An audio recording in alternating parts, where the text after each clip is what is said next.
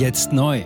Entdecken Sie Epoch TV mit investigativen Dokumentationen und exklusiven Interviews. EpochTV.de Willkommen zum Epoch Times Podcast mit dem Thema Finanzlücken stopfen. Bauern, Luftfahrt, Bürgergeld. Ampel will trotz Protesten an Sparplänen festhalten. Ein Artikel von Reinhard Werner vom 9. Januar 2024. Neben landwirtschaftlichen Produkten wird auch das Fliegen voraussichtlich erheblich teurer. Trotz der Bauernproteste will die Ampel an ihren Sparplänen für den Haushalt 2024 festhalten. So will sie die Haushaltslöcher stopfen, die infolge des BVEFG-Urteils entstanden waren.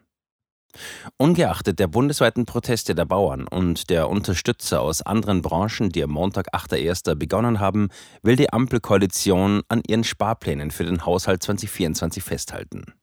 Am Montagnachmittag hat das Kabinett eine sogenannte Formulierungshilfe für einen Gesetzentwurf beschlossen. Dadurch soll dieser nun in den Bundestag eingebracht werden können. Ende Januar will man den Haushalt beschließen. Der Entwurf soll dem Umstand Rechnung tragen, dass das Bundesverfassungsgericht im November den Umgang der Regierung mit der Schuldenbremse beanstandet hatte. Durch eine Umwidmung von Mitteln aus Sondervermögen habe man diese umgehen wollen, so die Höchstrichter. Dies sei verfassungswidrig. Ampel will Finanzierungslücke von 30 Milliarden Euro im Haushalt stopfen. Für die Ampel entsteht dadurch bereits für 2024 eine Finanzierungslücke von rund 30 Milliarden Euro. Diese betrifft den Kernhaushalt und den Klima- und Transformationsfonds. Aufkommen sollen dafür jetzt offenbar Bauern, Flugreisende und Bürgergeldempfänger. Wie die Welt berichtet, soll dem Beschluss zufolge das Ende der Agrardieselsubvention für die Landwirte in drei Etappen kommen.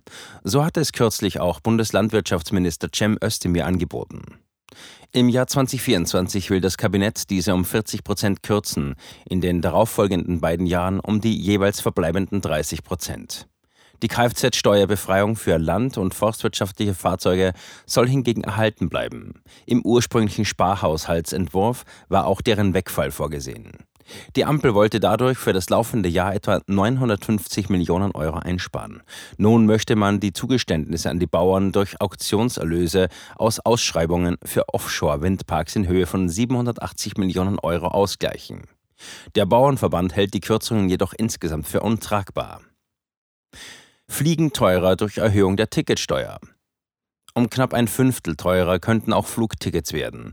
Die 2011 von Schwarz-Gelb zur Etatsanierung eingeführte Ticketsteuer soll von derzeit zwischen 12,73 Euro und 58,50 Euro auf 15,53 Euro bis 70,83 Euro pro Fluggast steigen.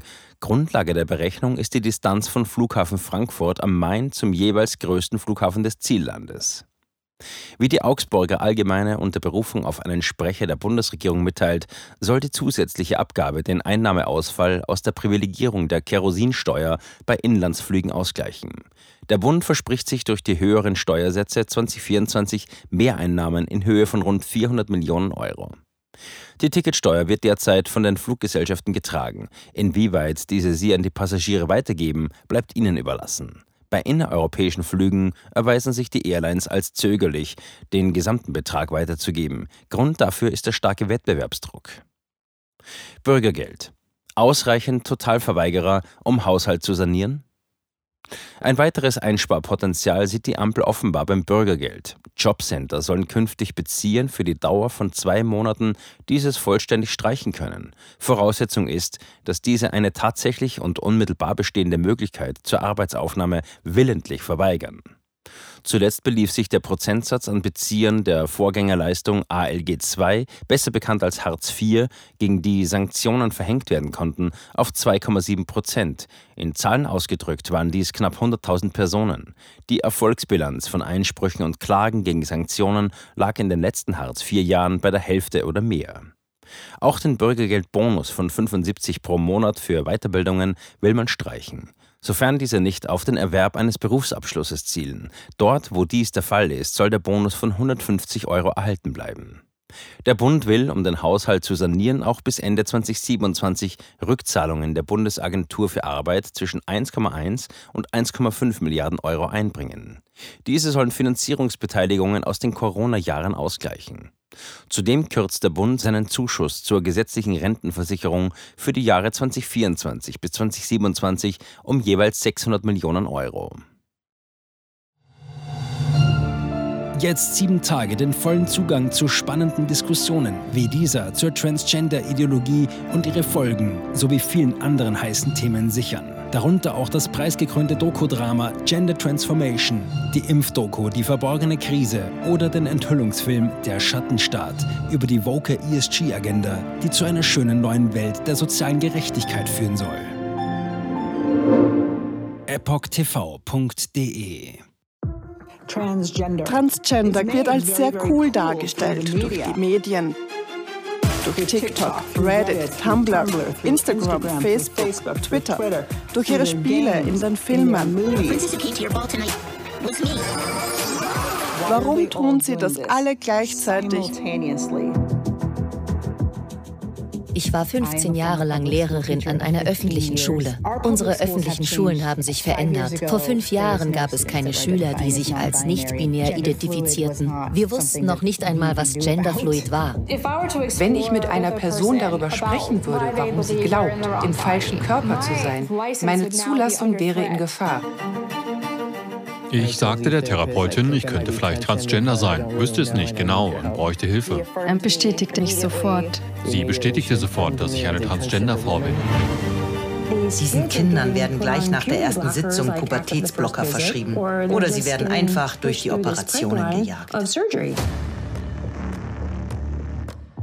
Und dann habe ich mich schlecht gefühlt, müde und erschöpft. Ich fühlte, meine Mutter sagte, ich war kreidebleich. In fast allen Lebensbereichen meines Lebens war ich einfach nicht mehr funktionstüchtig. Ich erfuhr, dass ich nur noch zwei Wochen zu leben hatte.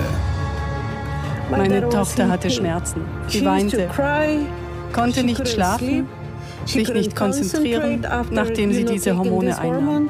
Die Behauptung, dass Pubertätsblocker reversibel sind, ist eine Lüge. Sie hemmen tatsächlich die Entwicklung. Ärzte werden nicht den Mut haben, sich zu äußern. Nur wenige von uns tun es. Denn wenn sie einer sehr großen medizinischen Organisation angehören, wäre ihr Arbeitsplatz in Gefahr. Es ist eine Industrie im Wert von 1,5 Milliarden Dollar allein für chirurgische Eingriffe. Es handelt sich um eine politische Agenda, die umgesetzt wird. Und Kinder sind hier Versuchspersonen. Wenn man in diesem Land nach etwas suchen will, muss man dem Geld folgen denn es wird einem immer die Wahrheit sagen.